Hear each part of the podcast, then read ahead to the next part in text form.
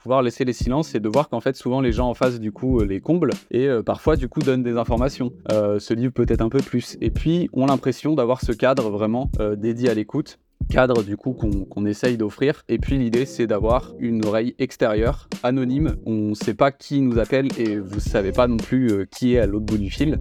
Hello vous Bienvenue sur le sens au carré.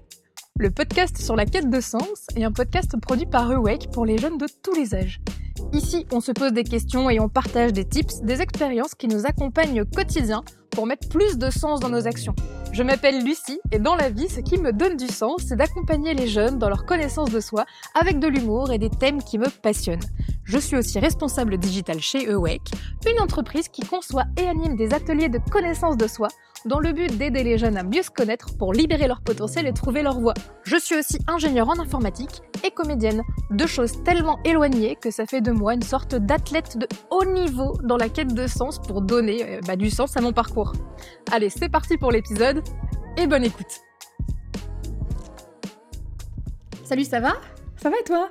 On le dit tous, tous les jours, même quand parfois ça va pas fort dans nos pensées parce qu'on n'a pas vraiment le temps de s'étaler sur comment on se sent, et puis après tout, tout le monde a ses soucis, je vais pas parler de moi euh, juste comme ça. Oui, mais non La santé mentale représente 14% des dépenses totales de l'assurance maladie selon les données publiées en 2022. Non mais rendez-vous compte, 14% Quand j'ai entendu ce chiffre, j'ai eu un pincement au cœur. Je ne pensais pas que c'était possible que ce soit autant. La quête de sens, c'est aussi prendre soin de soi et de son environnement. Alors parlons-en. Et pour m'apporter des réponses, qui de mieux que Nightline, dont la force est l'expertise sur la santé mentale des jeunes. Fondée en 2016, Nightline est une association qui a pour mission d'améliorer la santé mentale des étudiants et des jeunes à l'échelle individuelle et à l'échelle collective. Parmi leurs actions, on peut retrouver leur ligne d'écoute avec des jeunes bénévoles très souvent eux-mêmes étudiants qui sont joignables de 20h30 à 2h30 du matin. Des recherches et des plaidoyers sur la prise en charge de la santé mentale. Leur objectif est de proposer un panel de ressources et de solutions pensées pour et avec les étudiants avec le soutien de professionnels dans une démarche de santé communautaire. Je vous laisse écouter ma discussion avec Yann, bénévole et porte-parole pour Natline depuis plusieurs années, pour apporter des clés d'action pour nous et pour mieux comprendre nos proches. Hello Yann, bienvenue dans le sens au carré. Donc euh, toi tu es représentant et porte-parole pour Nightline et euh, bah écoute euh, je vais te laisser te présenter de la façon bah, déjà qui te fait plaisir et puis en quelques lignes me dire comment est-ce que tu es devenu porte-parole chez Nightline? Bonjour Lucie, merci de me recevoir du coup dans ce petit podcast. Euh, donc, je m'appelle Yann, comme tu l'as très bien dit. Euh, moi, je fais partie de Nightline depuis 2021. Euh, donc, ça va faire à peu près trois ans maintenant. Et donc, j'ai fait pas mal d'études avec des parcours assez différents.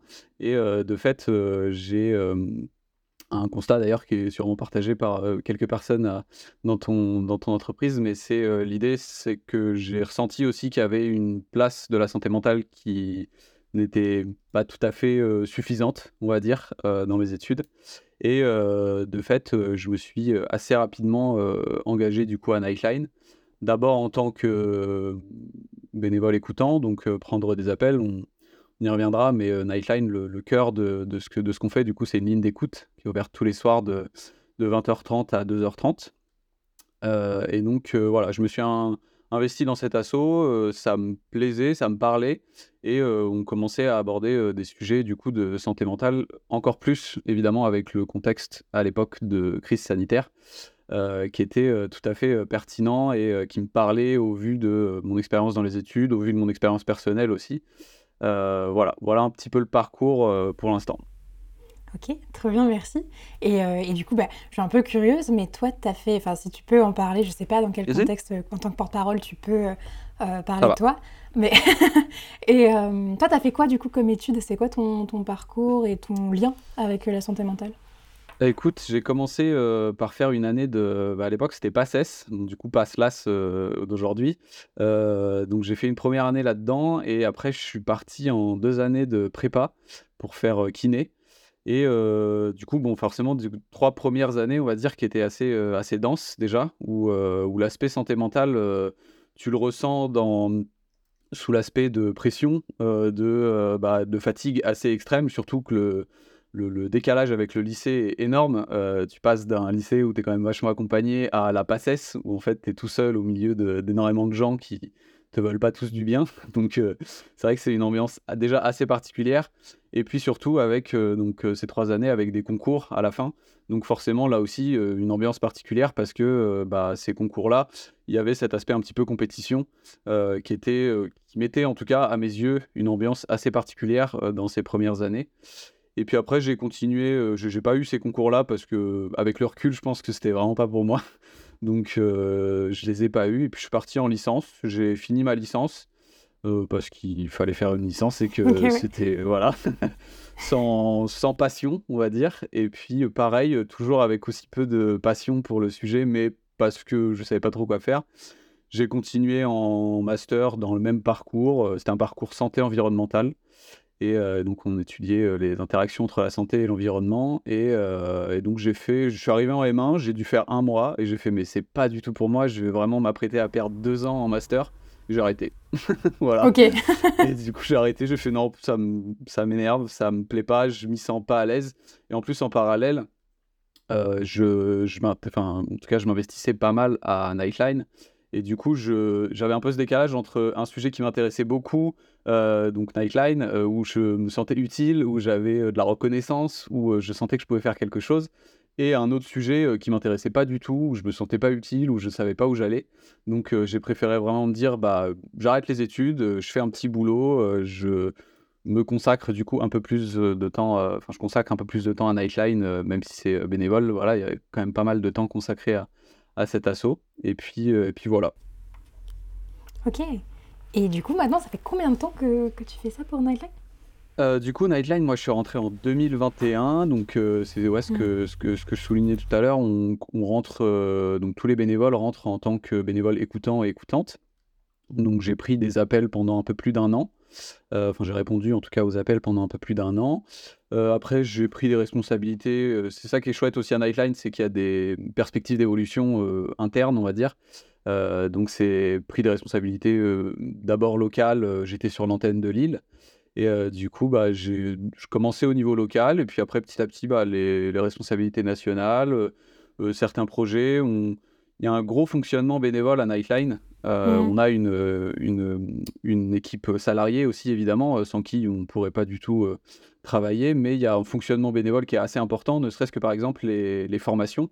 Les formations des nouveaux bénévoles, bah, ça c'est quelque chose qui est assuré par une équipe euh, à, en grande partie bénévole.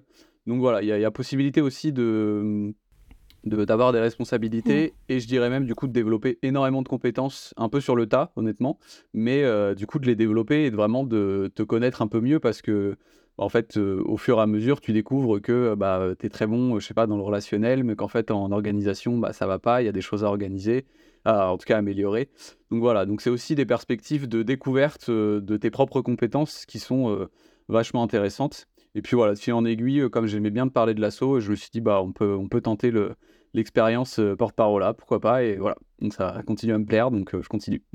mais c'est génial parce que ça veut dire aussi qu'au style-là, il y a des personnes qui nous écoutent qui se disent ok j'aimerais faire quelque chose dans le sens de la santé mentale, j'aimerais euh, ça, je sais que je peux aider et j'aimerais aider.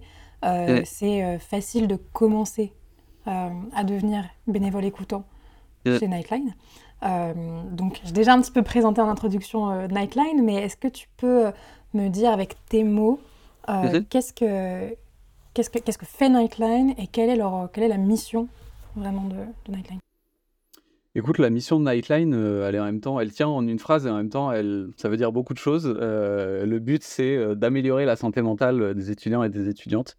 On peut même aller jusqu'à améliorer la santé mentale des jeunes, à vrai dire. donc voilà, un public à peu près 15-30 ans, on va dire, pour, pour ouvrir un petit peu. Et comment on fait ça? Parce que c'est quand même un tout petit, projet. c'est, ça passe par un principe de base, ou en tout cas une activité principale qui est du coup une ligne d'écoute qui est ouverte tous les soirs de 20h30 à 2h30. Et cette ligne d'écoute, elle est régie par quatre grands principes qui sont la non-directivité, le non-jugement, qui sont aussi l'anonymat, évidemment. J'ajouterais aussi l'aspect gratuit, parce que c'est important, c'est une ligne d'écoute qui est gratuite. Donc la non-directivité, c'est avant tout le fait qu'on n'est pas là pour donner des conseils ou trouver des solutions, on est avant tout là pour offrir une écoute et une écoute qu'on qualifie nous d'active, c'est-à-dire euh, une écoute qui est là pour euh, rebondir sur des choses que tu dis, pour poser des questions, pour aussi, bah, voilà, par la force des choses, te permettre de mmh, poser des mots sur ce que tu ressens. Mais on n'est en aucun cas des professionnels de la santé mentale, on est simplement des personnes qui ont envie d'aider dans ces situations-là, ou en tout cas d'apporter un peu de notre temps. Et de fait, ça donne donc des. Donc, la résultante, c'est donc des appels qu'on reçoit pour discuter de sujets extrêmement variés. On répète souvent qu'il n'y a pas de mauvaise raison d'appeler. Mmh. et donc, ça, ça, fait partie des choses qu'on essaye de marteler un peu parce que, voilà, y a, y a, c'est dès qu'on a envie, dès qu'on ressent le besoin, qu'on a envie d'essayer, qu'on a envie de voir ce que ça donne aussi, ça peut être aussi de la curiosité là-dessus, envie d'échanger avec quelqu'un d'extérieur, et bah voilà, on peut, on peut être là. En parallèle, on essaye aussi de jouer sur un, sur, je dirais, une, une vision un peu plus globale, c'est-à-dire qu'on essaye de faire en sorte que les gens aient les armes pour parler de santé mentale, pour aussi être attentifs et attentives aux gens qui les entourent. donc à la fois les professionnels qui côtoient des étudiants, mais aussi les autres les étudiants qui côtoient d'autres étudiants ou étudiantes. voilà, donc on essaye aussi de former là-dessus avec des formations, notamment la formation Sentinelle qui est, qui, est, aussi en train de se développer à Nightline. Et je dirais que le dernier plan sur lequel on travaille, c'est aussi un plan beaucoup plus global, avec encore plus de recul. C'est un plan plus politique, avec notamment des plaidoyers qu'on essaye de, de, transmettre et de publier à peu près tous les ans ou tous les deux ans, si je ne dis pas de bêtises, avec là des grandes recommandations pour, selon nous, améliorer les conditions de prise en charge, améliorer mmh. l'accessibilité aux soins, améliorer euh, la démocratisation, la déstigmatisation euh, aussi de, ce genre de thématiques.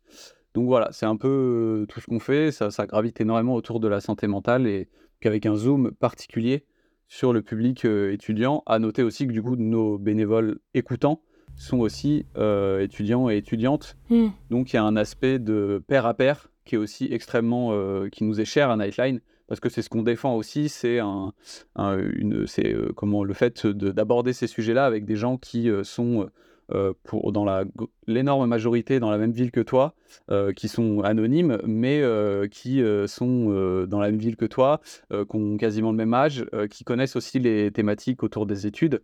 Euh, donc voilà, c'est ce qu'on ce qu'on essaye de défendre en tout cas à Nightline euh, pour une présentation qui était peut-être un poil longue, mais au moins tu as, tous les, tous les aspects. Là j'ai le, le, bon panel, effectivement. Merci beaucoup. Euh, bah, du coup, ce qui me fait faire. je me posais la question, dans le parcours, tu vois. Alors, on a tendance à dire le parcours utilisateur, mais dans le parcours d'un jeune, pourquoi est-ce qu'un jeune il, rencontre Nightline en général? Parce que moi je sais pas toi, mais les jeunes que je rencontre en atelier, euh, pour eux, leur situation mentale, elle est ultra tabou. Généralement, ils mm. veulent pas en parler. Euh, quand tu leur demandes comment ça va, c'est ça va, ça va, ça va. Même si nous, on commence nos ateliers, tu vois, avec euh, des aspects de météo, des émotions à chaque fois plus ou moins différentes, mais en tout cas, on essaie de leur faire mettre des mots et puis de, de voir comment ça se passe. Et puis moi, la première, hein, quand j'étais euh, quand j'étais étudiante, j'étais championne dans l'art de cacher si ça va ou ça va pas. Puis moi, je savais même pas trop si ça allait, je pense. Mm. Donc euh, comment euh, comment un, jeune, ouais, les jeunes que vous avez au téléphone, ils rencontrent Nightline? Écoute, déjà dans un premier temps, je dirais qu'il y a plusieurs manières de rencontrer Nightline. là, moi, du coup, c'est vrai que j'ai zoomé pas mal sur la ligne d'écoute. Euh, maintenant, ce qu'on fait aussi énormément, et grâce à aussi une équipe de service civique qui est euh, dans euh, plusieurs antennes, étant donné que Nightline, c'est une association nationale avec plusieurs antennes un peu partout en France, on doit être à peu près à 7 ou 8, si je ne dis pas de bêtises. et donc, dans toutes ces antennes, il y a des services civiques et des, bénévoles aussi qui participent à des stands parfois. Et donc, dans un premier temps, je dirais que la manière peut-être euh, la plus simple, entre grosses guillemets, euh, d'entendre parler de Nightline, c'est peut-être euh, sur ces stands qu'on fait dans des facs, dans, dans des universités, mmh. où le but, c'est à la fois que les étudiants et les étudiantes puissent connaître le service pour l'utiliser si besoin, ou en tout cas pour utiliser les ressources qu'on propose. le deuxième but, c'est aussi évidemment pour nous de se faire connaître et de pouvoir recruter aussi des bénévoles qui souhaitent aider dans ce, dans ce domaine-là. Et je dirais qu'il y a un aspect aussi qui est que c'est pas les. Enfin, en tout cas, c'est rarement les, dans ces situations-là les étudiants qui viennent vers nous, mais là, du coup, on amène la santé mentale directement dans leur, sur leur lieu d'études. et c'est important pour nous aussi d'offrir cette espèce d'espace qui est pas très long. Hein. Voilà, un stand, ça prend pas beaucoup de place. On fait pas forcément ça pendant des heures et des heures, mais au moins il y a le temps d'un instant cette thématique-là qui est, qui, est, qui, est, comment, qui est abordée et on essaye justement de l'aborder avec bah, un peu comme je, reprends un peu ce que tu disais sur, sur les débuts des, des ateliers que vous proposez, c'est des comment ça va vraiment, des d'essayer un peu de s'attarder sur comment va mmh. vraiment la personne parce qu'on sait tous les salut ça va en fait, le ça va, c'est pas une vraie question, c'est une ponctuation. Donc tu dis ça va, mais en fait, tu as juste répondu, répondu, répondu, poliment, pardon. Euh, donc on essaye voilà, de s'attarder un peu plus là-dessus, de, montrer aussi que bah, c'est important de s'intéresser vraiment à ce genre de choses. Euh, donc voilà, je dirais que ça c'est la première manière de rencontrer Nightline. Après, bah, les personnes qui, appellent la ligne d'écoute, c'est des profils très variés, honnêtement. c'est, ça peut être des personnes, comme je disais tout à l'heure, qui sont simplement curieuses. Moi, ça m'est déjà arrivé en appel. Bon, pourquoi pas Voilà, je me suis dit tiens, ça me ça me disait que je l'ai vu passer, je vous ai vu soit en stand, soit j'ai vu une affiche, euh, je me suis dit bah tiens pourquoi mmh. pas essayer, je suis tout seul ce soir. Euh, et puis bah en fait de fil en aiguille, on discute, on pose des questions et puis bah en fait il y a du coup cet espace euh, qui est entièrement dédié à l'écoute et j'insiste dessus parce que c'est des espaces qui sont extrêmement rares.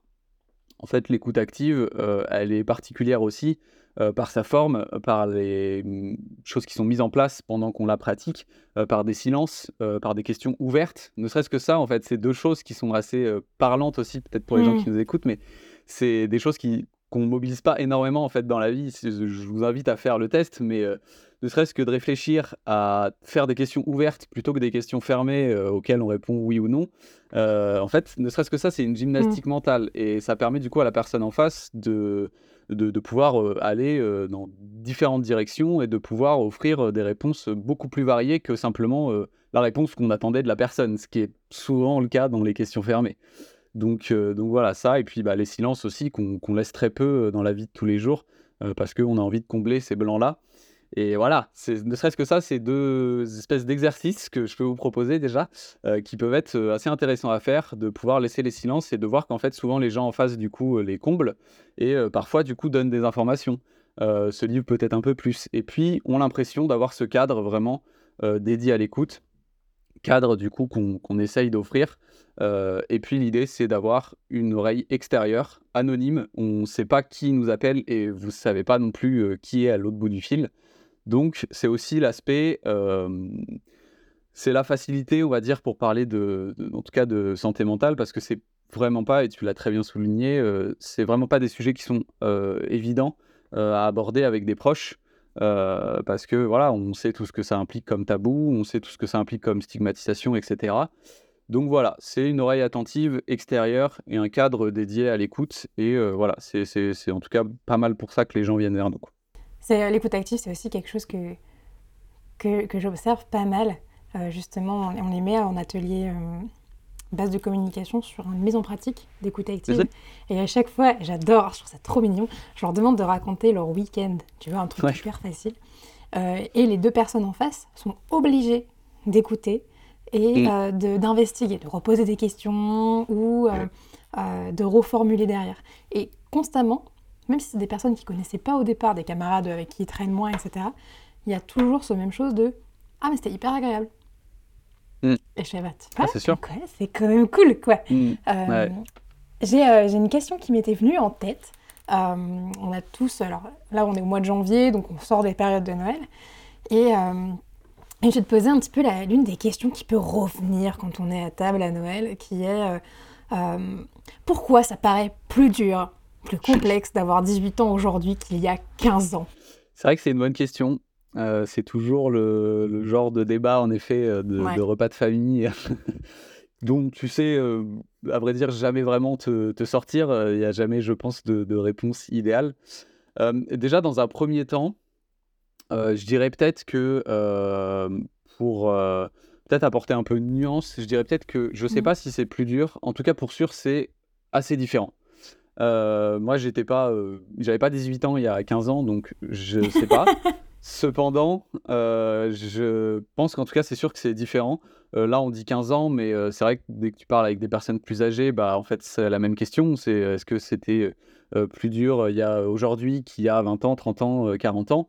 En fait, je trouve que c'est avant tout de se dire que pour sûr, c'est des conditions différentes.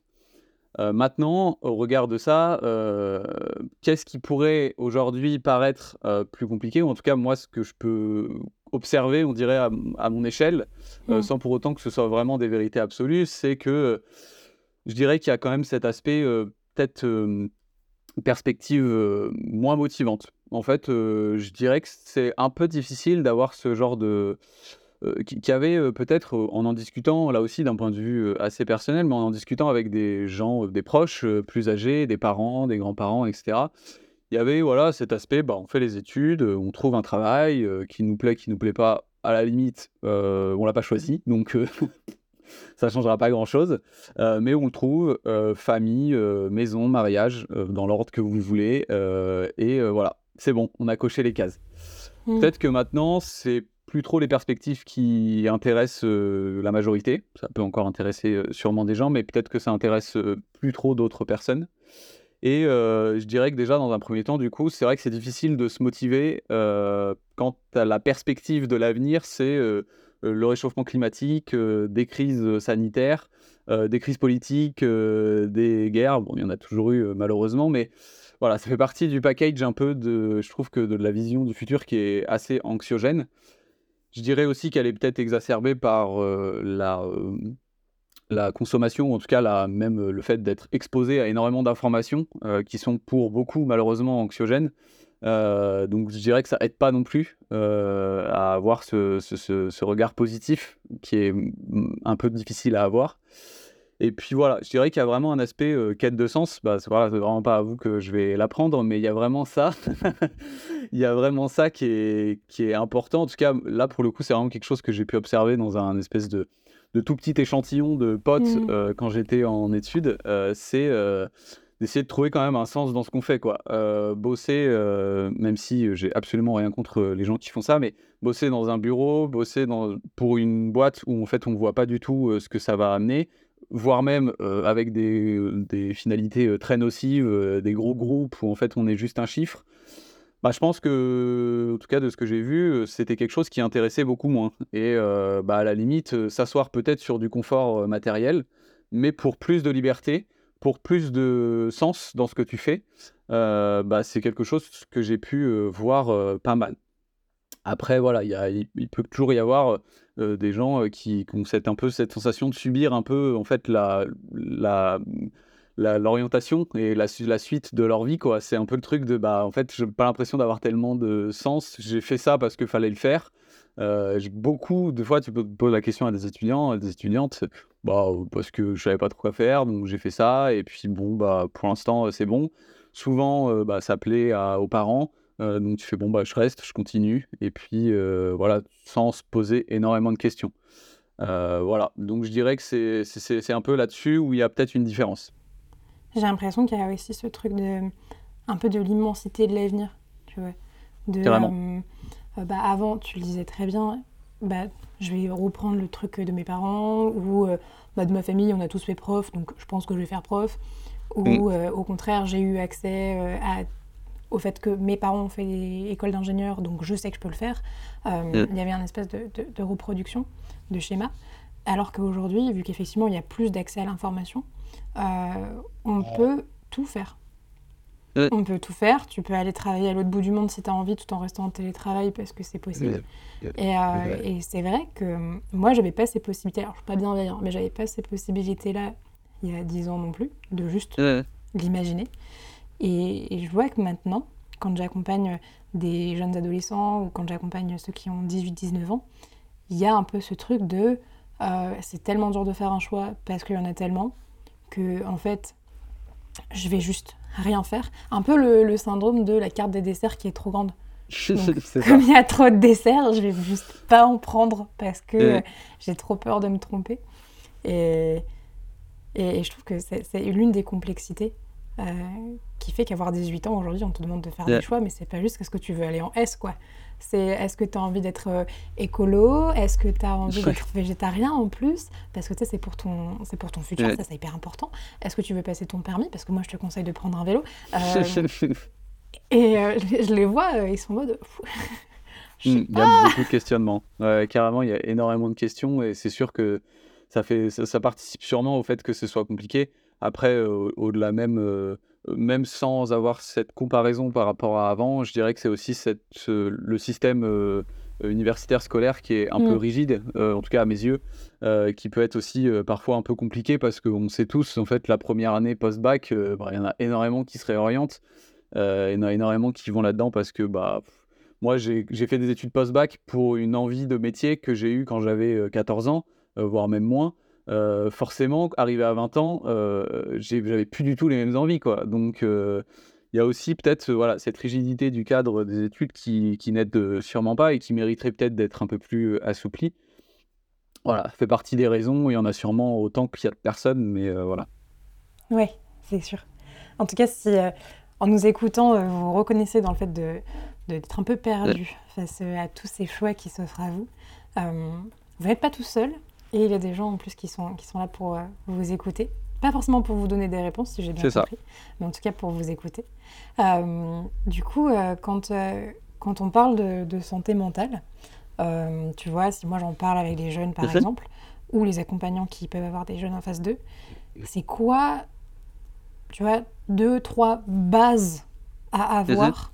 Alors, tu en as parlé déjà un petit peu avec l'écoute active, mais c'est quoi les bases à avoir, même dans les mots, euh, quand on communique avec un jeune en 2024 C'est une bonne question. Euh, souvent, euh, on a cette, on est, on est comment touché par ces sujets de santé mentale, mais on ne sait pas trop comment les aborder, et c'est ça qui est difficile aussi. On a peur de mal faire, ce qui s'entend tout à fait.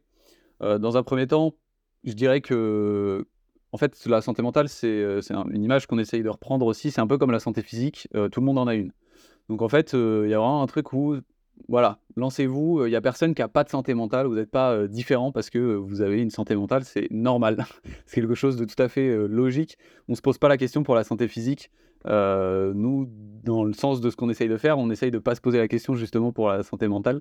de fait, je dirais que avant tout, c'est pouvoir offrir une écoute assez ouverte euh, nous, nos principes, c'est le non-jugement. Je pense que, par exemple, ça, typiquement, c'est une très bonne base. Euh, c'est difficile, je dis pas du tout que c'est facile, hein. c'est une démarche qui est pas forcément évidente parce que même, euh, même le jugement positif, nous on fait pas de jugement positif, on dit pas que c'est bien, on, dit, on écoute simplement et c'est ce qu'on propose, on n'est pas là pour valider ou pour invalider, on est simplement là pour écouter et donc c'est quelque chose typiquement qu'on peut mobiliser dans la vie de tous les jours. Euh, il peut y avoir des choses qu'on entend quand on parle avec une personne avec lesquelles on n'est pas d'accord, mais il y a une posture que, que je peux conseiller d'adopter aussi, c'est celle d'observateur naïf ou observatrice euh, naïve. C'est en fait quelqu'un euh, qui, qui est extérieur, qui, on pourrait dire, fait un peu fi de toutes ses connaissances, de tout ce qu'il pense savoir en tout cas, et qui est simplement là pour écouter. Et donc qui est là pour poser aussi des questions euh, potentiellement un peu simples, un peu naïves, mais parfois remettre un peu le cadre. Euh, ah, je me sens pas bien, euh, je suis triste. Personne en face me dit je me sens pas bien, je suis triste. Euh, ok, d'accord. Qu'est-ce que c'est triste pour toi? C'est en fait c'est des choses qu'on pense savoir. Triste, bah voilà, on se sent pas bien, on a envie de pleurer. mais ça c'est nos pensées à nous. C'est pas forcément les pensées de la personne. Donc cette, cette posture d'observateur un peu naïf, extérieur et surtout en, qui laisse entièrement euh, la place à la personne en face, bah, elle est intéressante déjà à adopter. Après, sans même aller jusqu'à être observateur euh, naïf comme ça, comme, comme on vient d'en parler, euh, voilà, ça peut être simplement offrir un cadre, pas forcer les gens, évidemment, mmh. comme partout, hein, mais pouvoir être présent si besoin. si la personne n'est pas prête, bah, simplement lui dire, voilà, si jamais tu as envie d'en parler, je reste là, il n'y a pas de souci.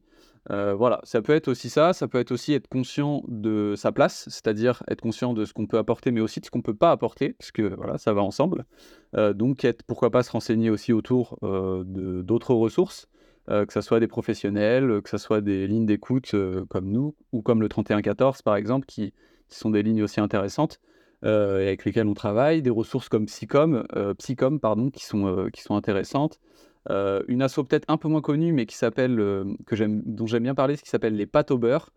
et en fait, qui est une asso de santé mentale, mais pas mal autour du thème de la famille. alors, je suis pas porte-parole pour cette asso-là, donc j'en parlerai pas en grand détail, mais typiquement, comme on sait que les liens familiaux, c'est des choses qui reviennent quand même régulièrement dans les, dans les thématiques d'appel. Euh, bah, cette association-là, elle peut être aussi intéressante euh, si jamais vous avez euh, des problématiques de lien, que ce soit père-fille, père-fils, etc. ou mère-fille, ou avec des grands-parents, des oncles, etc. Donc ça peut être des ressources intéressantes. Donc être conscient de ce qu'on apporte, de ce qu'on n'apporte pas. être conscient, se demander aussi si on est la meilleure personne pour aborder ces sujets-là. Ça peut être une démarche intéressante. Parfois, on n'est pas forcément très bien placé. et donc là aussi, il faut savoir se remettre en question un petit peu là-dessus. Euh, mais voilà, offrir un cadre en fait, offrir simplement de mmh. l'écoute, euh, un cadre calme, parce que c'est quand même toujours mieux quand on n'est pas euh, interrompu toutes les cinq minutes. Et surtout un cadre, c'est peut-être utilisé un peu à tort et à travers aujourd'hui, mais un cadre safe, on va dire, où en tout cas on peut entendre les choses. On n'est pas là pour juger, on n'est pas là pour forcément trouver des solutions peut-être enlever un peu de pression aussi en disant que, euh, bah voilà, quand on parle de santé mentale, s'il y a une problématique de santé mentale, l'idée c'est pas forcément de trouver une solution, ne serait-ce que poser une première question, c'est déjà énorme en fait. On s'en rend pas forcément compte, hein, mais euh, un mot, une présence, euh, un sourire, quelque chose, ça paraît un peu niais dit comme ça, mais c'est voilà, simplement une présence, c'est dire je suis là, offrir un cadre, c'est déjà énorme. Pouvoir parler, mettre des mots sur ces choses-là, c'est des choses qui sont qu'on fait rarement dans la vie. Donc voilà, si, si, si, vous avez l'occasion de, mettre en place ces, choses-là, je pense que ça peut être un, très, bon, un très bon début, en tout cas. J'ai l'impression que dans les choses que je remarque souvent, que ce soit en faisant une petite rétrospection ou en regardant autour de moi, c'est quand quelqu'un un peu peut énoncer un problème qui lui est arrivé, ou que ce soit dans un cadre avec des, des proches très proches, hein, parce qu'on est souvent plus bienveillant parfois avec des personnes lointaines qu'avec des proches proches, euh, on pourrait entendre hein, ah, ça va, euh, c'est pas la fin du monde, euh, ou oui, enfin bon, il t'a dit ça, tu faut pas tout mal prendre mm. non plus. à partir de quel moment on n'est plus dans une posture aidante entre je viens te montrer une autre réalité qui est que peut-être telle personne mhm. n'était pas euh, malveillante à ce moment-là, et euh, mm. je complètement renie ton émotion. Comment on peut trouver, nous, en tant qu'aidant, euh, une ou en tant que proche, une juste posture d'écoute mm. C'est quoi un peu les tips là? Écoute, c'est une bonne question. déjà, en termes de ressources, moi, je sais que j'utilise pas mal dans le boulot que je fais aujourd'hui. J'ai des volontaires en service civique dans mon équipe. Et j'utilise pas mal une ressource de la comment éditée par les PSSM, donc les premiers secours en santé mentale, qui s'appelle donc je crois que je l'avais attrapé sur LinkedIn ou je l'avais téléchargé là-dessus et qui s'appelle Parler de santé mentale à un ado.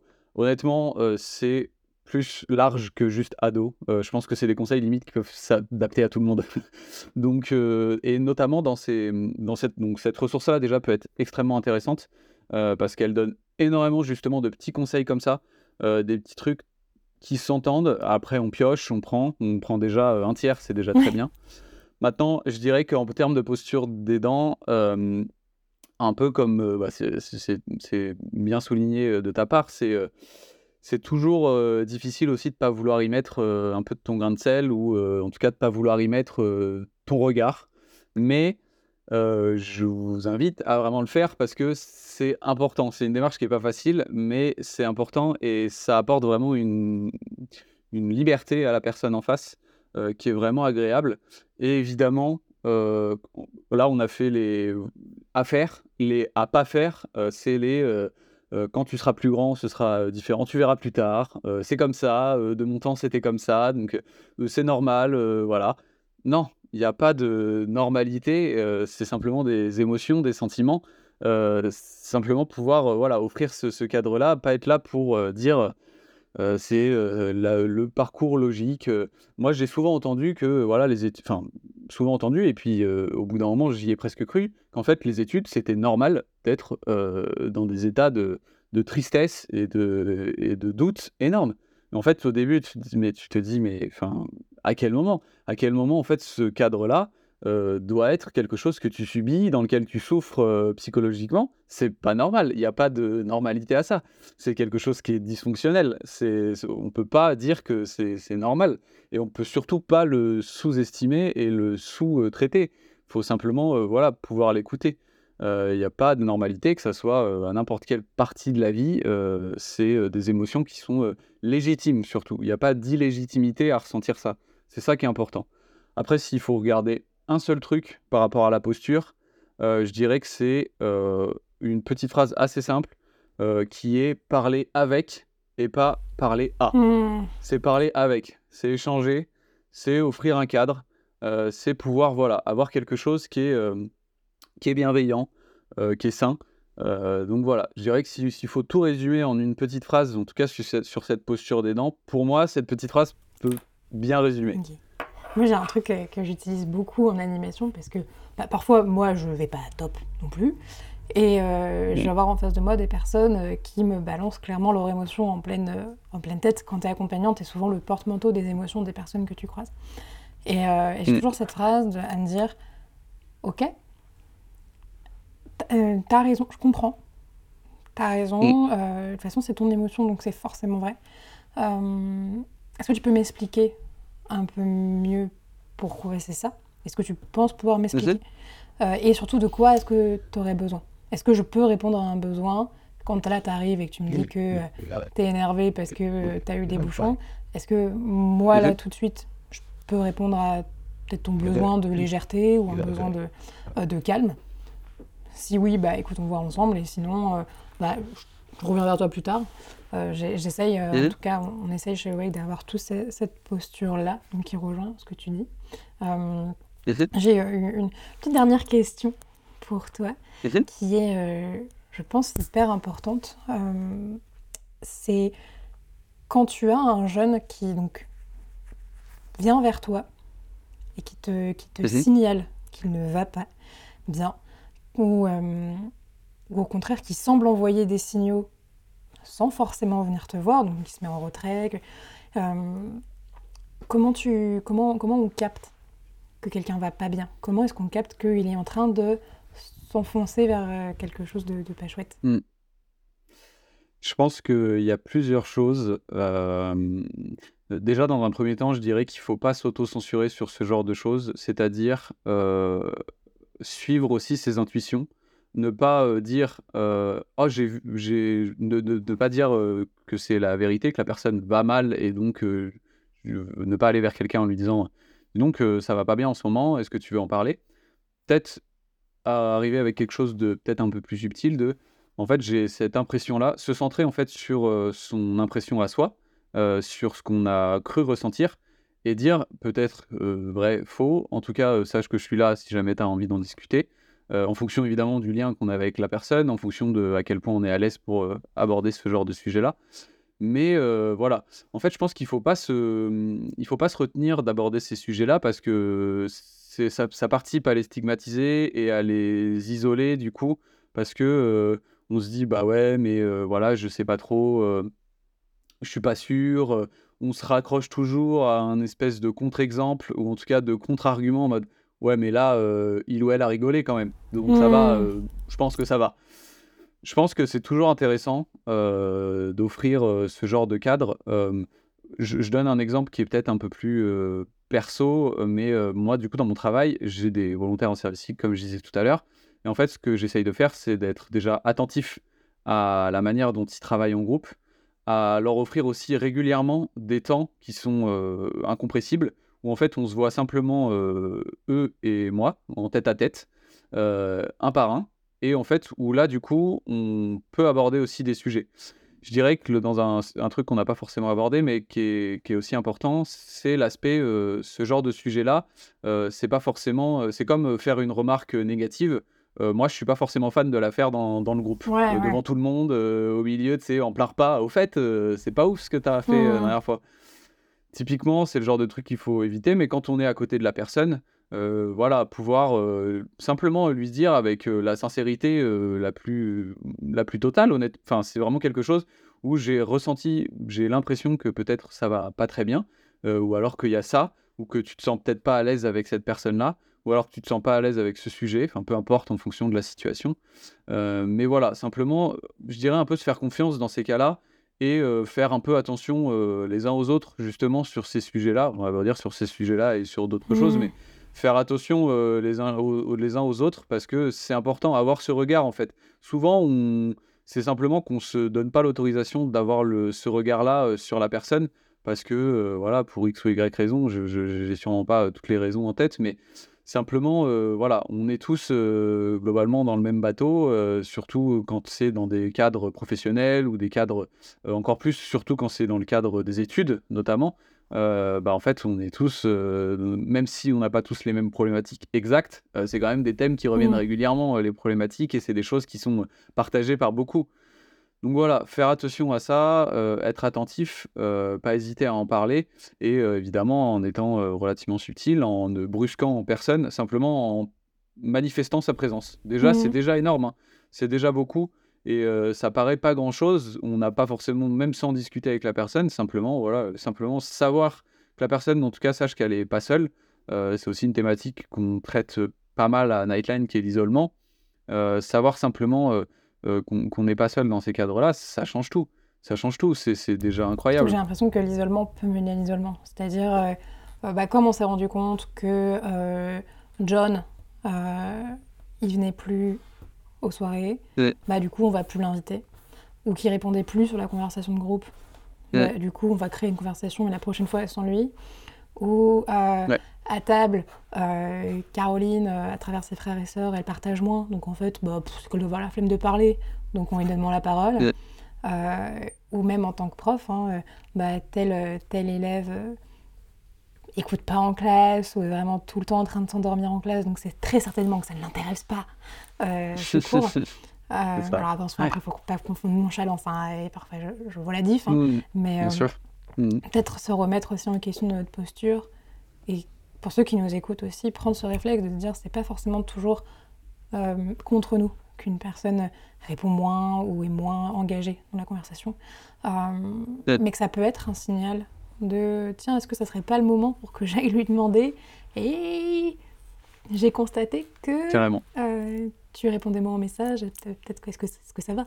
C'est, exactement ça, c'est, ça peut être des, des, des, choses qui sont tout à fait intéressantes à mobiliser.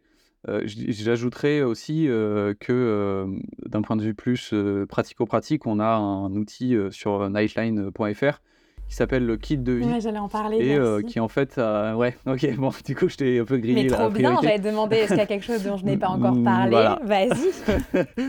tu vois, je t'ai offert une petite transition, mais de fait, ça fait sens avec ce qu'on dit par rapport au fait d'avoir des armes un peu pour accompagner les gens qui soit manifestent, ou en tout cas, on a l'impression euh, qui, qui, manifestent un, mal-être euh, particulier. Parce qu'en fait, sur ce kit de vie, euh, il y a un peu trois grandes rubriques, on va dire, qui est à la fois prendre soin de sa santé mentale, donc la sienne, et ensuite prendre soin aussi des autres. et la dernière partie qui est plus un aspect définition, glossaire sur les termes de la santé mentale, ça fait quand même du bien aussi parfois de les, de les, simplifier, en tout cas de, les définir précisément.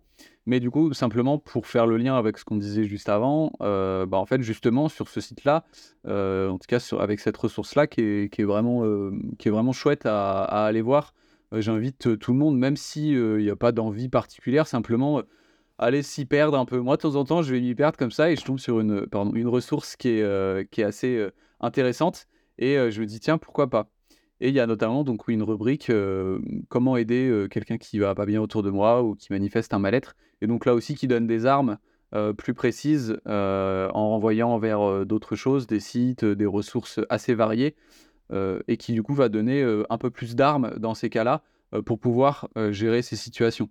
Voilà, vous pouvez y aller pour vous, pour les gens autour de vous, pour avoir simplement des définitions. Donc voilà, il y a beaucoup de raisons pour y aller, donc ça devrait aller. Ça, on le retrouve bien sur le site internet de Nightline. C'est ça. Et, euh, et toi, aujourd'hui, euh, ce sera ma ultime question avant de, conclure. Euh, qu'est-ce qui fait sens pour toi dans ta mission auprès de Nightline? Vu qu'on est sur la quête de sens, qu'est-ce qui fait sens pour toi? Ouais, c'est vrai. Écoute, il y a énormément de choses qui font sens dans le fait de travailler à Nightline. C'est pour ça que c'est, c'est vraiment chouette. Je dirais qu'il y a vraiment cet aspect pouvoir. En fait, c'est marrant parce que souvent, du coup, je dis que je travaille, enfin, en tout cas, je travaille, je suis bénévole à Nightline. ouais. En tout cas, c'est un travail, mais bénévole. je, souvent, je dis que je fais partie de l'association Nightline et souvent, il y a une espèce de quelque chose qui se débloque un peu chez les gens, du coup. Donc, je dis que c'est une asso de santé mentale. Et du coup, c'est une espèce de porte d'entrée aussi pour parler de santé mentale. Donc, c'est mmh. assez intéressant parce que c'est un peu l'excuse, quoi. Du coup, bah, en fait, souvent, ça permet bah, soit d'embrayer sur la santé mentale des étudiants et des étudiantes, qui est notre thème, mais aussi sur le thème de la santé mentale sous toutes ses formes. donc, déjà, dans un premier temps, j'y mets ce sens-là qui est parfois un facilitateur de, de, conversation et en tout cas d'accès à des thèmes autour de la santé mentale, autour du bien-être ou du mal-être, etc.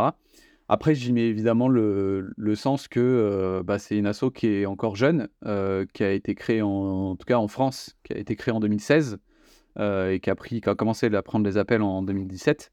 et de fait, c'est intéressant aussi, on le soulignait un petit peu au début, mais c'est intéressant de pouvoir participer aussi à l'évolution de cet assaut-là, à y mettre un peu son grain de sel, alors évidemment toute proportion gardée, mais simplement de pouvoir participer quand même à un projet qui est évidemment qui te dépasse, qui est plus grand que toi, qui est l'amélioration de la santé mentale des jeunes. Donc bon voilà, je pense que c'est, je réglerai pas ça dans la semaine, mais c'est, c'est quand même gratifiant et agréable de pouvoir proposer ce genre de choses. Et puis, je dirais qu'évidemment, le fait de pouvoir avoir cette casquette de porte-parole, ça permet aussi de, bah, de transmettre, nous, les choses dans lesquelles on croit, les mmh principes, les valeurs, que ce soit la non-directivité, que ce soit le non-jugement, que ce soit la gratuité de nos services aussi, je le rappelle encore, mais c'est vraiment important. Euh, que ce soit la multitude aussi de ressources qui existent autour de la santé mentale qu'on ne connaît pas forcément. Euh, donc voilà, j'y mets un peu tous ces sens-là, et puis aussi évidemment le fait de pouvoir travailler avec énormément de bénévoles. On est à peu près, euh, sûrement plus que 150 bénévoles en France, ou un peu au-dessus. Plus évidemment l'équipe salariée, pas dire de bêtises, mais voilà, on, est, on doit être une, un, petit 200 pour à peu près, on va dire, pour arrondir. Et donc, c'est agréable aussi de pouvoir se retrouver avec plein de gens qui ont un attrait pour la santé mentale aussi, ou en tout cas qui se sentent sensibilisés à ces thématiques-là. donc voilà, ça c'est aussi un lieu de rencontre, mmh on va pas se mentir, hein, c'est aussi quelque chose, un endroit où c'est agréable de pouvoir échanger avec les gens. Parce qu'en fait, que des gens qui sont en écoute active. À ces choses-là. C'est ça, exactement. Alors on ne mobilise pas toujours parce que l'écoute active va mobiliser tout le temps. C'est vrai que c'est pas forcément toujours euh, le, plus, euh, le plus évident et du coup ça fait ouais ça fait ça fait pas très naturel dans pas mal de cas. Mais cependant c'est quand même des voilà des, des choses. Typiquement les questions ouvertes. Moi maintenant aujourd'hui ça m'a appris euh, et dans tous les jours, je me demande comment je peux reformuler ma question fermée pour la transformer en question ouverte et ne pas y mettre la réponse. Parce que des fois, c'est un peu ça, quoi. Ok. Donc euh, voilà. Où est-ce qu'on peut retrouver euh, Nightline en général? C'est les personnes qui nous écoutent ou ont envie d'avoir plus d'informations, de vous suivre, qui disent Oh my god, j'ai envie de devenir moi aussi bénévole écoutant. En, quelques mots, comment on vous retrouve? Euh, la ressource principale, je dirais que c'est le site internet euh, nightline.fr. Euh, il y aura principalement tout, que ce soit pour la recherche d'informations, que ce soit aussi si vous souhaitez devenir bénévole ou si vous souhaitez aussi vous engager dans cet assaut. donc la première ressource, je dirais que c'est le site internet, avec ce que ça comporte, notamment de kits de vie. Là, en ce moment, on fait une campagne aussi sur le lien entre sport et santé mentale. Donc voilà, il y, y a des événements aussi à venir. Et pour suivre les événements, euh, vous pouvez aussi suivre du coup nos réseaux sociaux, euh, notamment l'Instagram, euh, où il y a deux Insta. Il y a Nightline France, qui est un compte un peu plus institutionnel, et Nightline Talks, qui est le compte où on essaye de démocratiser, de sensibiliser au sujet de santé mentale de manière un peu plus légère, on va dire. donc voilà, c'est deux comptes que vous pouvez suivre et qui peuvent déjà vous permettre de d'avoir pas mal d'infos, honnêtement. Et puis euh, voilà, TikTok, Facebook, le reste, euh, LinkedIn, tout le, reste. Mais euh, voilà, déjà Insta et le compte, le pardon, le site internet, ce sera déjà deux ressources très très chouettes. Ok, trop bien. Merci beaucoup, beaucoup, beaucoup Yann d'être, d'avoir participé au sens carré et d'avoir transmis, je pense, beaucoup de choses ultra précieuses pour les personnes qui nous écoutent, qu'elles soient jeunes, moins jeunes ou jeunes accompagnantes ou moins jeunes accompagnants. merci à toi, j'espère que c'était un podcast agréable. C'était très chouette. Merci beaucoup pour ton invitation et puis prenez soin de vous. Merci. Et voilà, on arrive à la fin de l'épisode. Merci de votre écoute sur ce podcast. J'espère que vous l'avez apprécié. Si c'est le cas, n'hésitez pas de le partager autour de vous à des gens que ça pourrait intéresser, qui sont eux aussi dans de la quête de sens. Pour nous retrouver, c'est très simple. Vous pouvez nous suivre sur Instagram, sur LinkedIn, aussi voir nos actualités nos infos sur nos modules et sur qui on est sur www.ewec.org. N'hésitez pas à mettre une bonne note à ce podcast et potentiellement en commentaire nous dire quel sujet vous aimeriez voir dans un prochain podcast. A très vite dans le sens au carré